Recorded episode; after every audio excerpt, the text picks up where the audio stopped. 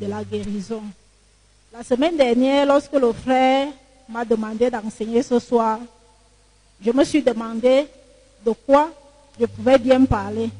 Parce que nous savons le maître que nous avons et nous connaissons la qualité de ses enseignements. Pendant que je méditais, le Saint-Esprit a mis ce passage dans mon cœur et c'est sur ce passage que nous allons avoir notre étude ou alors notre enseignement de ce soir. 3 Jean, verset 2, où la Bible dit, bien-aimé, c'est l'apôtre Jean qui parlait ici, bien-aimé, je souhaite que tu prospères à tous égards et sois en bonne santé comme prospère l'état de ton âme. Ici, l'apôtre Jean est en train de s'agresser à son fils dans la foi, Gaius. Il lui dit, je souhaite que tu sois, que tu prospères à tous égards. Il formule un souhait. Le souhait, c'est un vœu. C'est quelque chose qu'on désire voir se réaliser, s'accomplir. Il dit donc à Gaius, je souhaite que tu prospères à tous égards et que tu sois en bonne santé comme prospère l'état de ton âme. Lorsqu'on regarde ce verset, on voit d'abord, il y a d'abord ce souhait-là. Il y a également une affirmation qu'il fait à la fin. Il affirme que Gaius prospère dans son âme. Mais il n'est pas sûr qu'il prospère également dans les autres domaines, dans les autres domaines de sa vie. C'est pourquoi il formule ce vœu. Il veut que Gaius soit en bonne santé et que tout aille bien pour lui. Permettez que je lise même ce verset dans la version euh, Qu'est-ce que David dit? Bien-aimé, je souhaite qu'à tous égards tu prospères et que tu sois en bonne santé comme ton âme prospère. Et j'ai plus aimé la version de français courant. Français courant dit, cher ami, je souhaite que tout aille bien pour toi et que tu sois en aussi bonne santé physiquement que tu l'es spirituellement. Ça m'a interpellé. Je souhaite que tout aille bien pour toi et que tu sois physiquement en bonne santé comme tu l'es spirituellement. Ici, l'apôtre Jean nous fait savoir que Gaius avait une bonne santé spirituelle. Ça, c'est l'affirmation de l'apôtre Jean. Il avait une bonne santé spirituelle. Ce qui m'a fait comprendre que la santé, elle est physique et elle est spirituelle. Ce soir, nous sommes tous en bonne santé selon nos affirmations, certainement sur le plan physique. Mais est-ce que sur le plan spirituel, nous sommes également en bonne santé? C'est ce que nous allons examiner ce soir. Et chacun va essayer de voir si sur le plan spirituel, il est en bonne santé. Est-ce que je suis en bonne santé sur le plan spirituel? Avant de commencer, j'aimerais donner quelques définitions de certains termes. Nous parlons de santé, nous parlons de guérison, nous parlons de maladie. C'est quoi la santé? Selon le dictionnaire Larousse, la santé, c'est l'état d'une personne dont l'organisme fonctionne normalement. Ça voudrait dire chaque organe de ton corps remplit correctement son rôle. Là, tu es en bonne santé. Maintenant, qu'est-ce qu'est la maladie? La maladie, le dictionnaire nous fait comprendre que la maladie peut être un trouble, un dérangement de la santé ou du comportement. Mais la maladie est également un danger. La maladie est également un danger. Le danger n'est rien d'autre qu'une situation où on a à, redouter un mal quelconque. Donc on se trouve dans une situation et on redoute un mal quelconque. le dictionnaire dit que ça, c'est un état de maladie. Et la guérison maintenant, c'est quoi? La guérison, c'est l'action de guérir, c'est-à-dire de délivrer d'une maladie. Ça voudrait dire, lorsqu'on te, guérit, on est en train de te délivrer de la maladie. Pas seulement de la maladie, tout simple, mais également d'un état ou alors d'un comportement qui te cause un handicap, qui te cause une infirmité, qui te cause une déficience, c'est-à-dire quoi? Une insuffisance physique ou intellectuelle. Donc, la, euh, guérison ou alors l'état de malade n'est pas seulement physique, elle est également spirituelle. Et nous savons que l'être humain a trois composantes. Selon les Écritures, la Bible nous fait comprendre dans 1 Thessaloniciens 5, verset 23, que je m'en vais lire dans la version lui second, d'abord, que la paix de Dieu vous sanctifie lui-même. Que le Dieu de paix, excusez-moi, que le Dieu de paix vous sanctifie lui-même tout entier et que tout votre être, l'esprit, l'âme et le corps soient conservés irrépréhensibles lors de l'avènement de notre Seigneur Jésus. Dans ce passage de 1 Thessaloniciens 5, verset 23, la Bible nous fait comprendre que nous sommes esprit, nous avons une âme et nous avons un corps. Ce soir, tout le monde a dit qu'il a son corps en parfait état de santé. Mais maintenant, quel est ton état d'âme? Est-ce que ton âme est également en parfaite santé? Nous savons que l'esprit, lorsque nous naissons de nouveau, notre esprit est régénéré. Ça voudrait dire que notre esprit n'a pas de problème parce que c'est dans notre esprit que nous sommes devenus une nouvelle créature. Et cet esprit, en principe, est en bonne santé. Mais l'âme, lors de notre nouvelle naissance, n'a pas été touchée. L'âme n'a pas été régénérée. C'est moi-même maintenant qui dois faire un travail sur mon âme. Et nous savons que il y a des situations dans la vie qui, généralement, nous touchent si profondément que ça laisse des marques graves dans notre âme. Ça laisse des douleurs profondes. Ça laisse des blessures que parfois on a l'impression que ces blessures ne peuvent être guéries. Chaque personne, je suis sûre, parfois à l'enfance, on vit des situations, on fait face à des problèmes qui nous marquent à vie qui nous marque à vie. Et on a également besoin de guérison dans ce domaine-là. Et nous allons voir pendant que nous allons évoluer que tout notre être entier intéresse le Seigneur. Tout notre être entier intéresse le Seigneur. D'après ce passage, je comprends une chose, c'est quoi? C'est que, parce que la partie de l'âme, c'est quoi? C'est dans notre âme.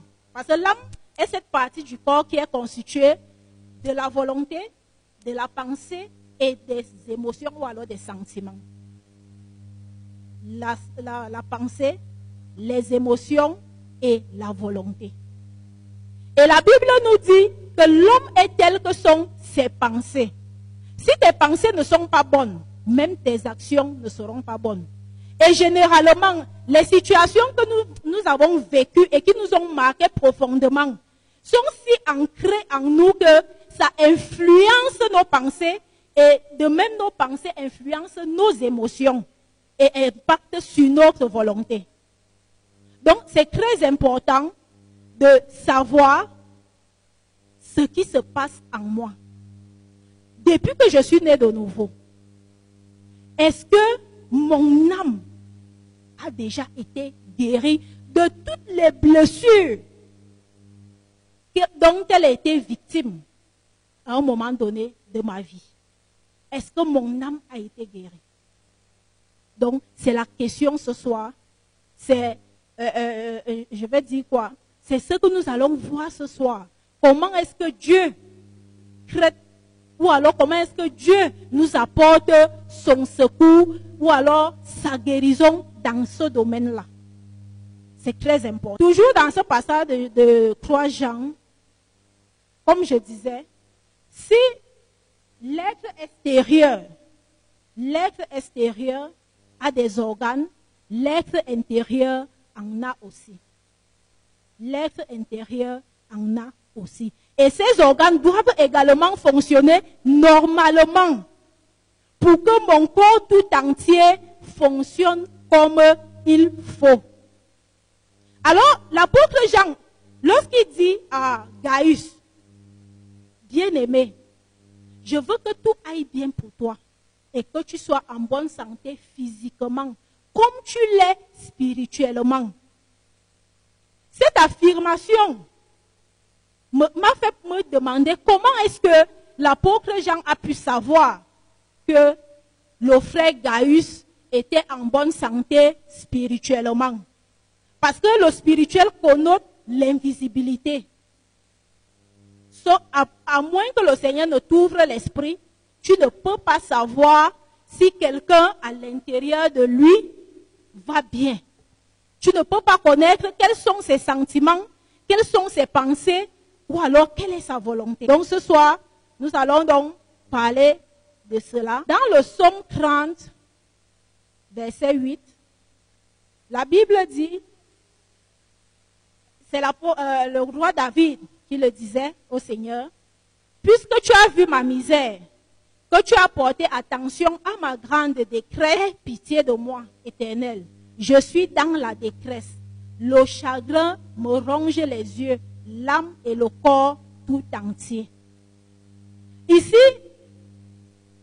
le roi David connaissait vraiment une situation difficile. Il a fait appel au Seigneur. Parce que tout n'allait pas. Il était dans la détresse et il avait besoin de secours. Qu'est-ce qui dans ta vie t'a vraiment marqué? Dans les églises, comme là où j'ai été, on fait généralement ce qu'on appelle la cuit d'âme.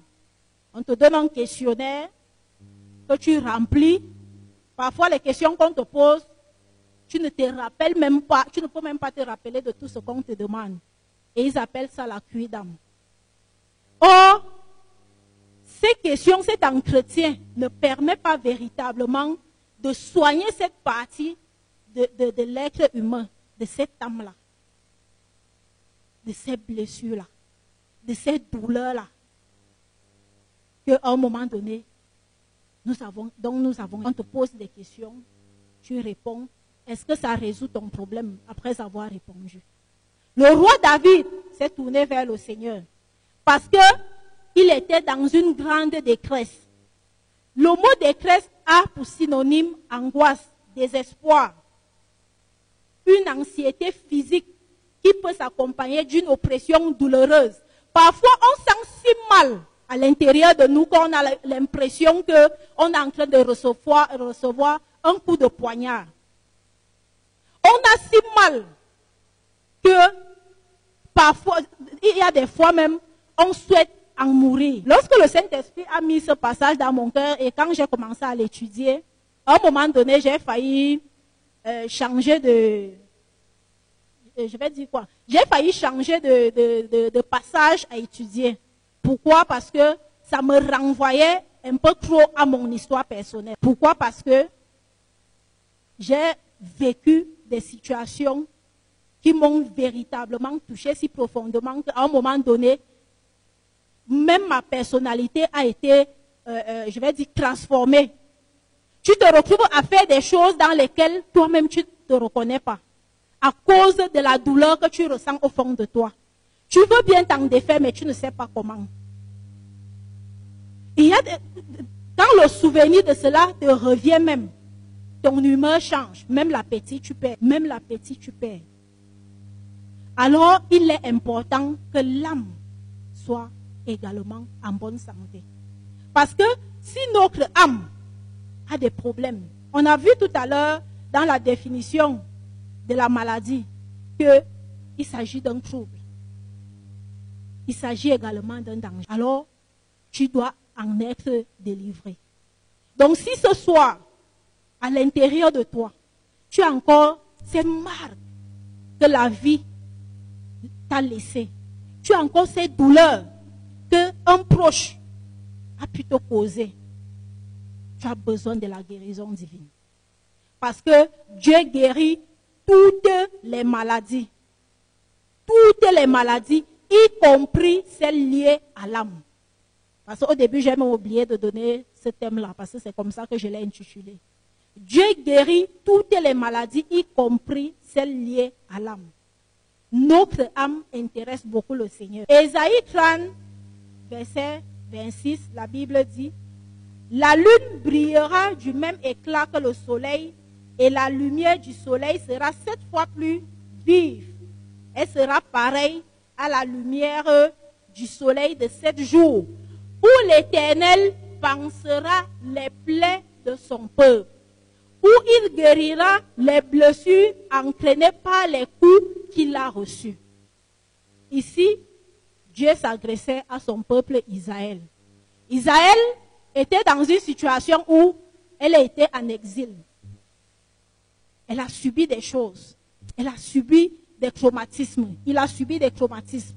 Il a subi l'oppression. Et lorsque tu connais une situation pareille, ça te, laisse, ça te laisse des marques. C'est pourquoi ici, Dieu leur promet, Dieu leur a dit qu'il allait penser leurs blessures, leurs plaies. Et lorsqu'il le fera, ce sera comme la lumière du soleil de sept jours. Imagine un peu, le, soleil n'a pas trop brillé aujourd'hui, mais pense peut-être au soleil d'hier. Tu le multiplies par sept jours.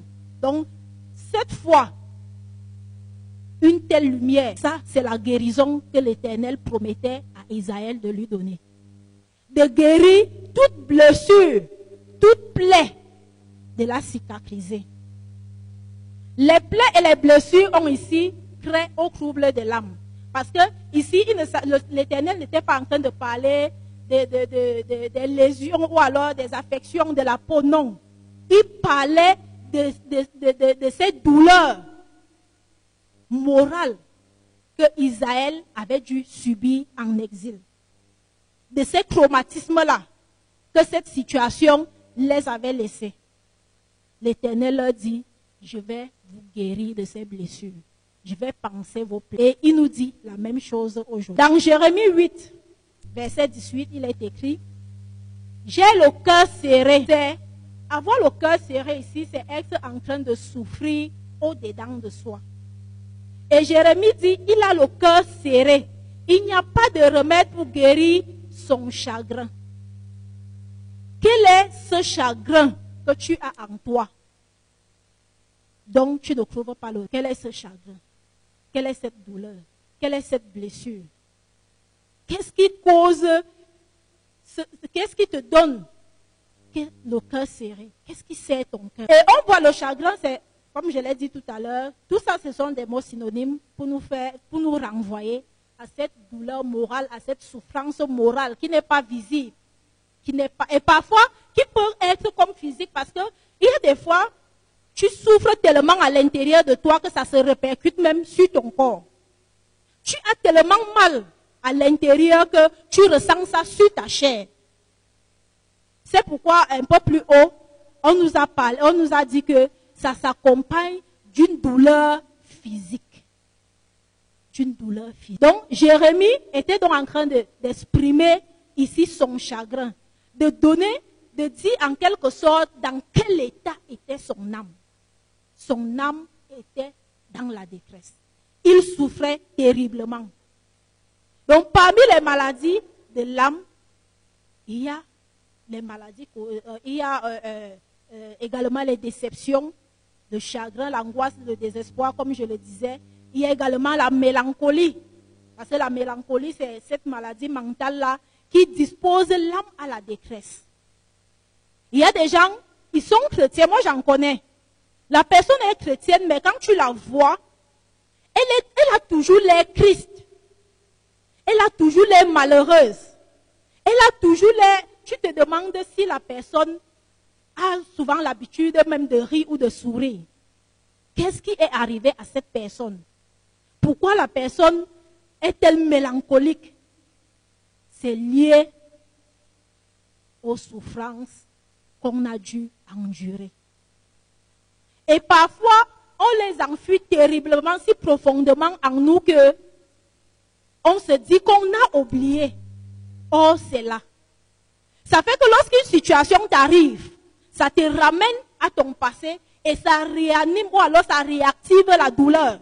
C'est comme si on venait encore euh, toucher une, on, on venait réouvrir une blessure que tu avais cru euh, euh, couverte, fermée. Donc, ici, j'aimerais véritablement que ce soit chacun s'examine pour voir s'il n'y a pas au fond de lui cette douleur enfuie. Et au fur et à mesure que nous allons évoluer et nous allons comprendre pourquoi, pourquoi cet examen est important. Pourquoi est-ce que je dois sonder mon cœur, mon âme? Parce que des fois, on a certaines attitudes, certains comportements.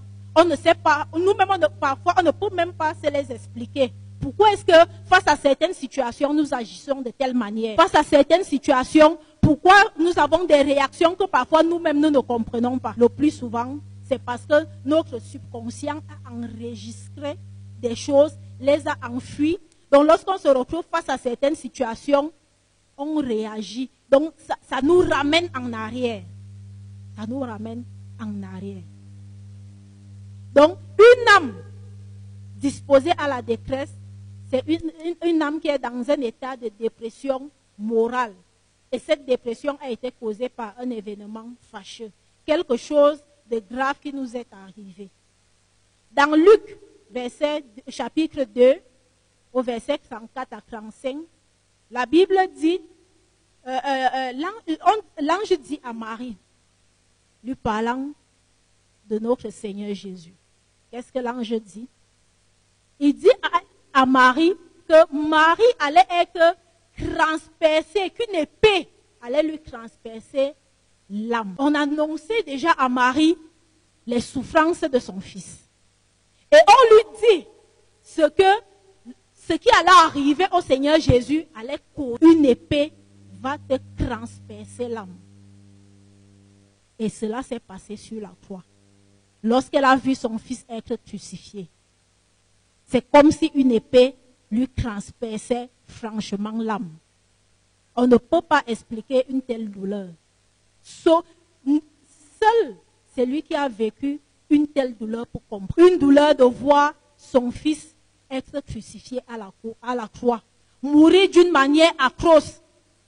Ça, c'est une situation qui te marque. Ah, ça peut être la perte, d'un ex cher.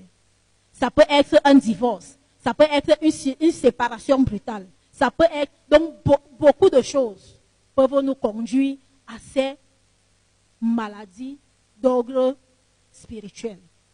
Ces maladies liées à notre âme, qui nous causent des dommages. Alors, le Seigneur connaissant l'impact négatif des maladies spirituelles dans la vie de l'homme, a voulu en délivrer son peuple. La médecine aujourd'hui essaye tant que mal d'apporter son aide à toutes ces personnes qui souffrent dans ce domaine-là. On a les psychiatres, les psychologues. Bon, dans notre pays, la pratique n'est pas courante. Mais en Europe, les gens sont généralement dépressifs, ils, ont des maladies mentales. On essaye de les aider. Mais la, la médecine est toujours limitée mais la puissance de Dieu est infinie. Elle est efficace pour guérir de toute maladie, pour venir à bout de toute situation. Alors maintenant, nous allons voir comment Dieu guérit les maladies qui sont liées à notre âme. Parce qu'il est le meilleur médecin pour guérir parfaitement et totalement les personnes atteintes de maladies spirituelles ou alors physiques.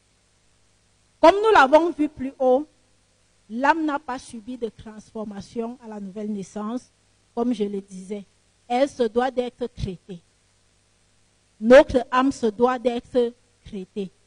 Elle ne peut l'être que par la parole puissante et efficace de Dieu. C'est la parole de Dieu qui apporte la guérison à notre âme. C'est la parole de Dieu qui cicatrise nos blessures intérieures. C'est la parole de Dieu qui nous délivre de toute maladie d'ordre spirituel. Et cela pourquoi? Parce que l'âme est cette partie du corps qui nous, qui nous met en contact avec le domaine intellectuel. Parce que c'est dans l'âme, comme j'ai dit tout à l'heure, qu'il y a les pensées. Et si tes pensées sont troublées, si tes pensées ne sont pas bonnes, même la parole de Dieu, tu ne peux pas la méditer. Et tu ne peux même pas la comprendre. Tu ne peux pas la méditer, tu ne peux pas la comprendre. Et tes, tes émotions, tes émotions seront toujours influencées. Et cela va paralyser même ta volonté. Dans Jérémie, nous allons lire un peu Jérémie 30. Jérémie 30, verset 15. Permettez que je retrouve le passage. Jérémie, verset 15 et 17. Verset 15 et 17. Si quelqu'un est, est, à la page, il peut m'aider à lire. Jérémie 30, verset 15. Oui, 30, verset 15. Il est écrit Pourquoi te plaindre de ta blessure, de la douleur que cause ton mal C'est à cause de la multitude de tes iniquités du grand nombre de tes péchés que j'ai fait souffrir, que je t'ai fait souffrir ces choses. Verset 17. Verset 17. Mais je te guérirai, je panserai tes plaies, dit l'Éternel, car il t'appelle la repoussée, cette Sion dont nul ne prend.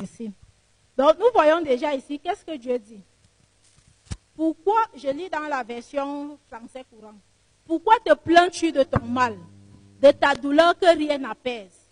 Si je t'ai traité de la sorte, c'est que ta faute était grave et tes torts étaient nombreux. Mais, tout ce qui te... Euh, verset 17. Puisqu'il te nomme la bonne à rien, cette sion dont personne ne se soucie, eh bien, je guérirai tes blessures, je ferai cicatriser tes plaies déclare le Seigneur. Déjà, on remarque déjà deux choses. Comme le frère nous l'enseigne généralement ici, les maladies ne viennent pas de Dieu. Et c'est généralement dû à un péché ou alors à des péchés.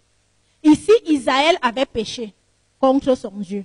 C'est ça qui l'a conduit dans cet état parce que Dieu les avait abandonnés à leur sort. Donc, ils se retrouvent donc dans une situation où ils ont vécu tellement de douleur, où Dieu a encore pitié de. Lorsqu'ils ont crié à lui, il leur promet donc de guérir leurs plaies, de guérir leurs blessures, de les cicatriser. Alors si dans l'ancienne alliance, le Seigneur avait déjà à cœur de prendre aussi soin d'Israël, qui était son peuple. Ça voudrait dire, même dans la nouvelle alliance, et je, vais même dire à plus forte raison dans la nouvelle alliance, prendra-t-il soin de nous? Nous guérira-t-il des blessures que la vie nous a infligées? Des souffrances que la vie nous a imposées? Donc, vous pouvez même à la maison lire encore Jérémie 33, verset 6, Jérémie 51, verset 8, où le Seigneur prend soin de son peuple. Parce que tout notre être entier appartient au Seigneur. Et il n'y a pas une partie qui doit être malade. Parce que le Seigneur nous veut en entier.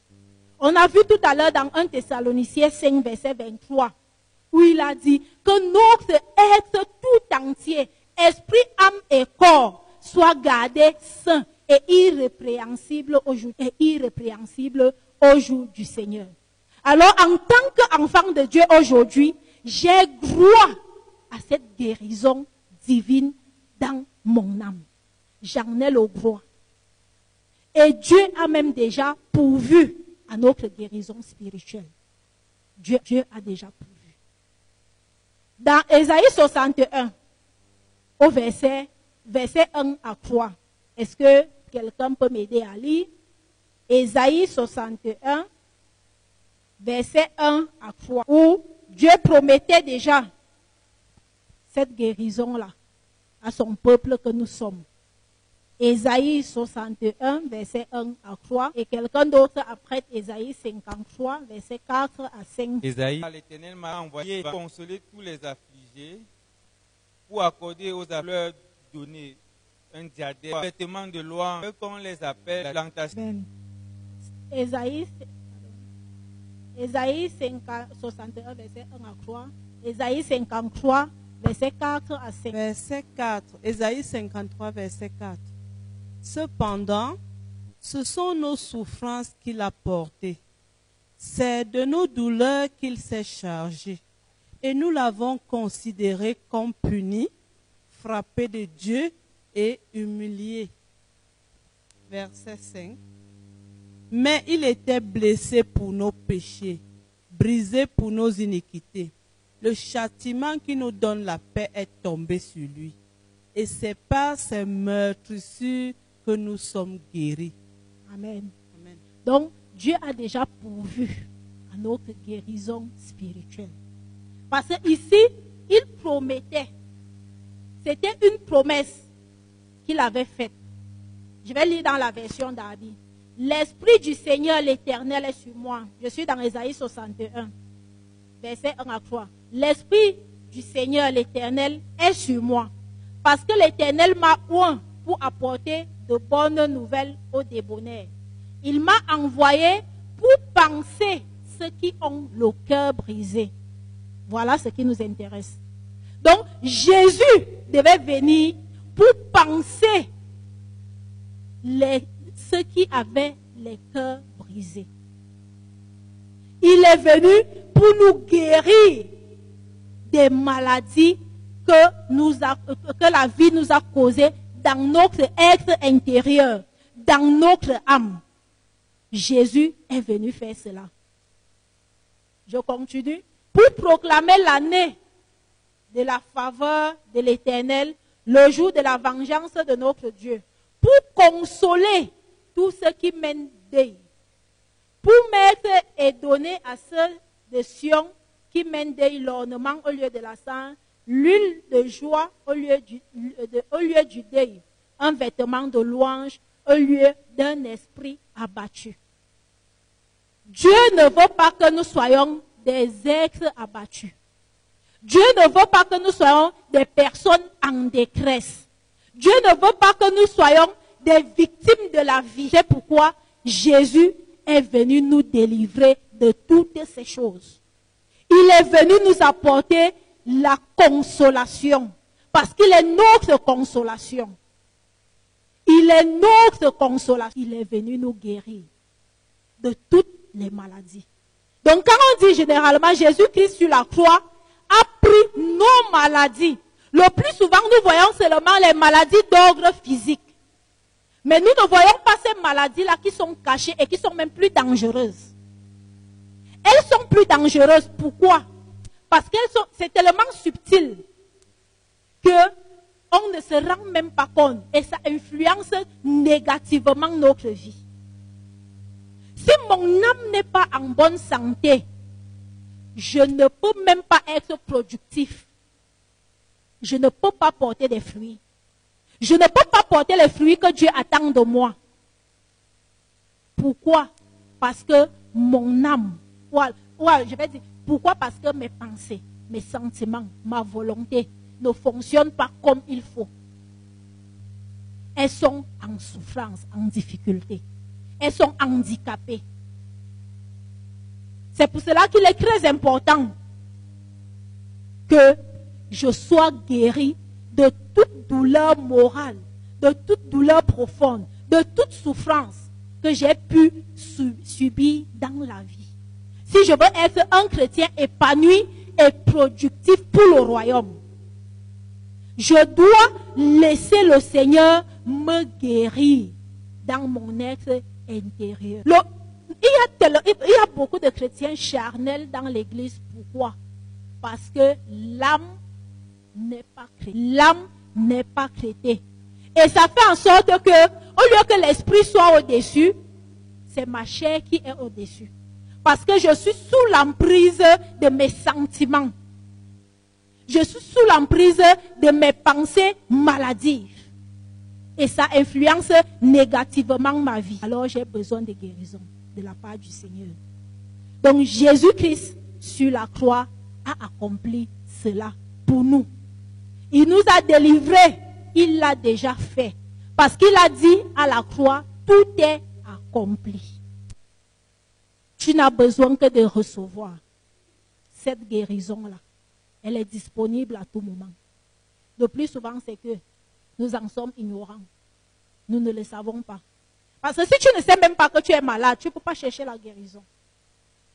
Si tu ne sais pas qu'il y a quelque chose qui ne va pas en toi, tu ne peux pas chercher le remède. Mais à partir du moment où tu sais que tu as un problème, c'est là où tu vas chercher la solution. Est-ce que ton âme a un problème? Est-ce que ton âme est troublée? Est-ce que ton âme est blessée ou alors tu es en bon état spirituellement? Comme l'affirmait l'apôtre Jean s'adressant à Gaius, son bien-aimé. Je souhaite que tu sois en aussi bonne santé physique que tu l'es spirituellement. Donc, Gaius était en parfait état de santé spirituelle.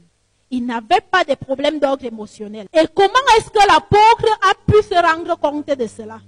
Comment est-ce qu'il a su que Gaius, spirituellement, allait très bien?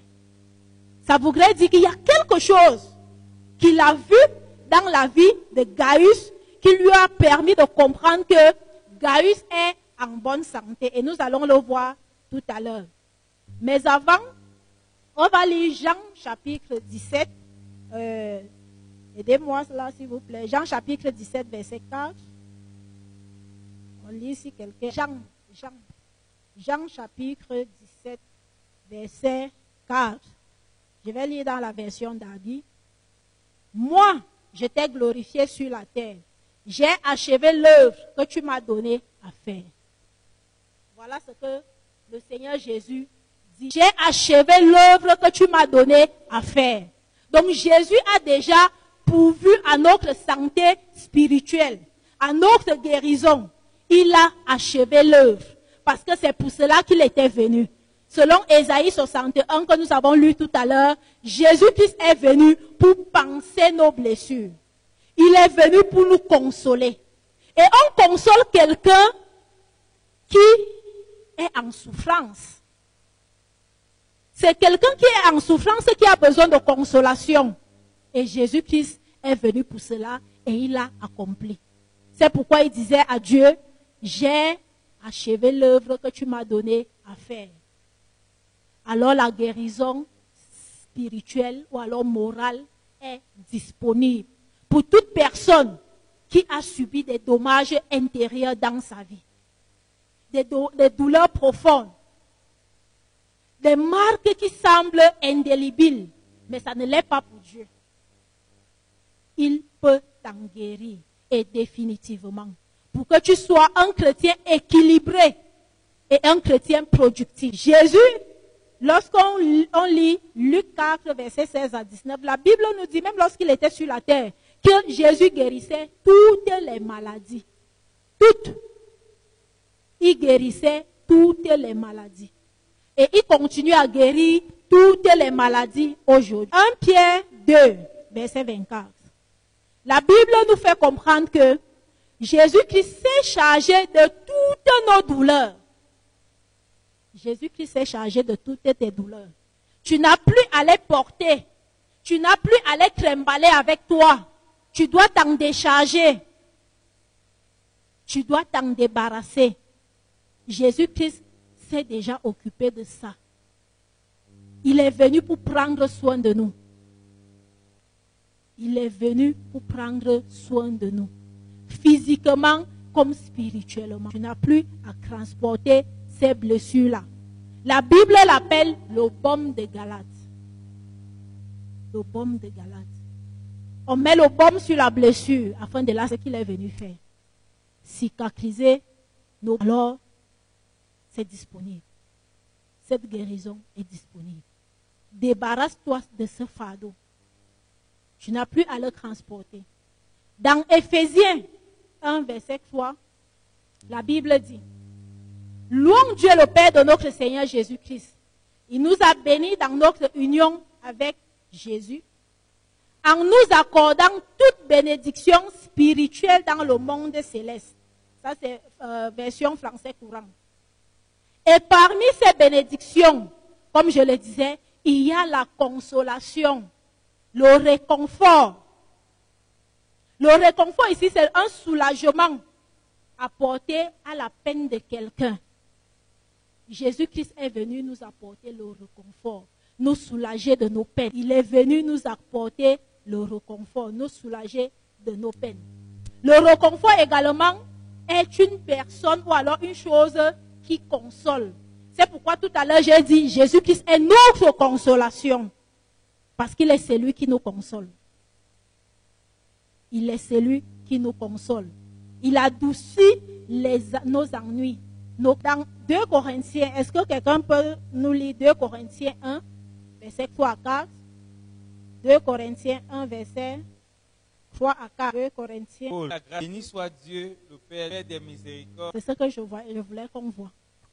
Il est le Père. Dans- même dans le, le chapitre 7, 2 Corinthiens 7, versets 5 et 6, la Bible dit Car aussi, lorsque nous arrivâmes en Macé- Macédoine, notre chair n'eut aucun repos, mais nous fûmes affligés en toute manière, au dehors des combats, au dedans des craintes. C'est l'apôtre Paul qui est en train de parler. Mais c'est lui qui console ceux qui sont affligés. Dieu nous a consolés par la venue de Tite. Donc, Dieu nous console de tellement de manières. Il nous console de tellement de manières. Il peut t'envoyer une personne qui va te soulager, en qui va te dire des paroles qui vont t'apporter l'apaisement. Donc, Jésus-Christ, le Seigneur, est notre consolation. Il est notre consolation. Donc, nous avons donc besoin que notre âme soit véritablement en bon état de santé.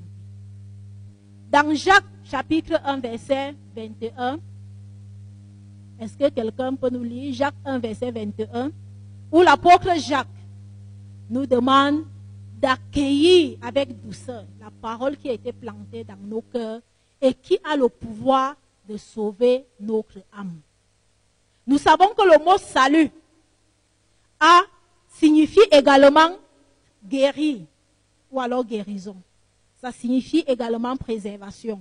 Le mot sauver peut également dire guérir. Donc l'apôtre Jacques est en train de dire ici, recevez la parole ou alors accueillez la parole qui a été plantée à vous, en vous, avec douceur. Parce que cette parole a le pouvoir de guérir votre âme. N'oublie pas que tu as été ré- régénéré par la parole vivante et éternelle de Dieu. Donc cette parole est en toi. Et qu'est-ce que Jacques, l'apôtre Jacques dit? Tu dois recevoir cette parole avec douceur pour qu'elle puisse guérir ton âme. Pour que le pouvoir qu'il y a dans cette parole guérisse ton âme. Que veut dire recevoir la parole avec douceur? Recevoir la parole avec douceur, c'est recevoir la parole avec obéissance, sans aucune résistance. Donc tu dois accueillir la parole de Dieu dans ton cœur avec obéissance, sans la résister. C'est alors que cette parole dans laquelle il y a la puissance de Dieu va guérir ton âme de toute blessure que tu as pu subir dans la vie. Quelle été la gravité de cette blessure La parole de Dieu est efficace, elle est puissante pour te guérir parfaitement et totalement, et j'ai même envie d'ajouter définitivement. Donc l'apôtre Jacques disait donc, accueillez cette, il faut accueillir cette parole-là. Elle a été plantée, elle est là. Accueille-la, accepte-la. Laisse cette parole créer ton âme. Parce que seule la parole de Dieu peut véritablement traiter l'âme d'un être humain. Lorsque la Bible nous dit que si quelqu'un est en Christ, il est une nouvelle créature. Les choses anciennes de son esprit sont passées. Maintenant, toutes choses sont devenues nouvelles. Ça, c'est dans l'esprit. On a reçu un nouvel esprit. Mais pour que cet esprit puisse influencer positivement notre vie, il faut que l'âme lui soit soumise. Il faut que les pensées de ton âme lui soient soumises. Il faut que tes émotions ou alors tes sentiments lui soient soumises. Et même ta volonté. Et c'est ça qui va permettre à cette parole-là de pouvoir grandir et te, te permettre de porter du fruit et du fruit durable. Jésus, dans le livre de Jean, chapitre 15, il dit, il est le cep et nous sommes les sarments. Si nous ne demeurons attachés au cep, on ne peut porter du fruit. Alors si nous ne demeurons pas dans la parole, nous ne pouvons porter du fruit. Nous sommes l'église, la Bible nous fait comprendre que l'église est le... Donc, si quelque part l'apôtre Paul essaye, même pas qu'il essaye, il nous explique que si un membre du corps a un problème, le corps tout entier souffre. Ça voudrait dire que s'il y a une partie de ton être qui a un problème, c'est ton être tout entier qui souffre. C'est ton être tout entier qui est en difficulté. Nous avons besoin de prendre soin de notre âme. Ou alors de permettre au Seigneur de prendre soin de notre âme. C'est très important. Est-ce qu'on peut lire Proverbe 12, verset 18, s'il vous plaît? Proverbe 12, verset 18. Nous sommes dans Proverbe 12, verset 12. Estelle, qui parle légèrement, blesse comme un, un glaive, mais la langue des sages apporte. La langue des sages, la langue de Dieu apporte la guérison. La parole de Dieu apporte la guérison. Alors, quel que soit, quel que soit ce qui t'a marqué, quelle que soit la chose qui ce qui t'a causé, parole de l'Éternel apporte, Alléluia. La guérison de notre âme, comme je disais, passe iné méditer la parole, de la comprendre, de la mettre en pratique et la laisser véritablement guérir ton âme. Parce que cette guérison est importante. Elle est importante pourquoi? Parce que une âme en peine rend difficile même une bonne communion avec Dieu. Si ton âme est troublée, tu ne peux pas avoir une parfaite communion avec Dieu. Comment est-ce que tu vas faire pour écouter la voix du Saint-Esprit pendant que tes pensées, tes émotions sont chamboulées? Tu ne peux pas écouter la voix du Saint-Esprit. Si tes pensées, si tes émotions et ta volonté sont paralysées, tu ne peux pas. Et si tu ne peux pas écouter la voix du Saint-Esprit, tu ne peux pas marcher dans les voies du Seigneur parce que tu ne sais même pas là où tu dois aller. C'est le Saint-Esprit qui est censé nous conduire et nous diriger. Alors, si je ne peux pas l'écouter, comment est-ce que je saurai quelle est la volonté de Dieu pour moi? Comment est-ce que je saurai ce que Dieu veut que je fasse? Ma communion avec Dieu ne peut pas être parfaite, elle ne peut pas être bonne. Et une âme en peine ne peut pas être joyeuse. Elle n'est même pas en paix. Alors, alors que la Bible dit que vos cœurs ne se troublent point. Jésus l'a dit. Que votre cœur ne se trouble point. Croyez en Dieu et croyez en moi. Alors pourquoi est-ce que ton âme, et pourquoi est-ce que ton âme est Amen? Donc, nous avons besoin de la guérison divine. Nous sommes les soldats de l'armée du Seigneur. Et aucun soldat ne peut être envoyé au front s'il a un handicap. Si un soldat a un handicap, ne peut pas aller. Alors quel genre de soldat sommes-nous? Nous allons lire Philémon Philémon 1, en fait c'est un seul chapitre, Philémon, verset 5 à 7, Philémon. La question que j'ai posée tout à l'heure, comment est-ce que l'apôtre Jean a pu savoir que Gaius était en train par les fruits qu'il portait? Qu'est-ce que Philémon dit Apprenant l'amour et la foi que tu as envers le Seigneur Jésus et pour tous les saints, en sorte que ta communion dans la foi opère en reconnaissant tout le bien qui est en nous à l'égard du Christ. Car nous avons une grande joie, une grande consolation dans ton amour. Parce que les entrailles des saints sont rafraîchies par toi, frère. C'est cette marche dans l'amour. C'est cette euh, euh, communion avec les frères. C'est cette charité. Ce sont ces fruits-là qui démontre que notre âme est en parfait état de santé. Parce que si on revient même dans 3 Jean, verset 3 euh, euh, et à 5, verset 3 à 5, est-ce que quelqu'un peut lire? 3 Jean 2 que nous avons lu tout à l'heure, dans notre test de base. 3 Jean 2, nous allons voir ce qui a permis à, à l'apôtre Jean de savoir que Gaius était en très bon état de santé. Qu'est-ce qu'il dit? Je n'ai pas, je lis 3 Jean verset 4 à 5, jusqu'à 6 même. Je n'ai pas de plus grande joie que ceci. C'est que j'entende dire que mes enfants marchent dans la vérité. Bien-aimé, tu agis fidèlement dans tout ce que tu fais envers les frères et cela envers ceux-là même qui, sont étrangers, qui ont rendu témoignage à ton amour devant l'assemblée. Et tu feras bien de leur faire la conduite d'une manière digne. Donc, l'apôtre Jean a entendu un témoignage qui a été fait sur Gaius. Et qu'est-ce que le témoignage disait?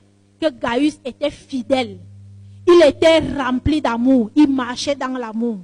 Il marchait dans la charité. Il marchait dans la vérité. C'est-à-dire, il était dans la parole parce que la parole de Dieu est la vérité. Donc l'apôtre, euh, euh, le frère Gaius marchait selon la parole de Dieu. Et on lui rendait un bon témoignage. C'est ce bon témoignage-là qui a permis à l'apôtre Jean de dire qu'il était spirituellement en bonne santé parce qu'il portait du fruit, le fruit de l'amour. Donc ce soir, je ne sais pas, au début j'ai demandé s'il y avait un malade parmi nous et il n'y avait pas de malade. Après cet enseignement, parce que nous avons fini presque, est-ce qu'il y a un malade Y a-t-il quelqu'un qui est là, qui est malade, dont l'âme souffre? De quelque chose que ce soit S'il y a quelqu'un qui est malade, recherche la, recherche la guérison auprès du Seigneur. Que le Seigneur vous bénisse.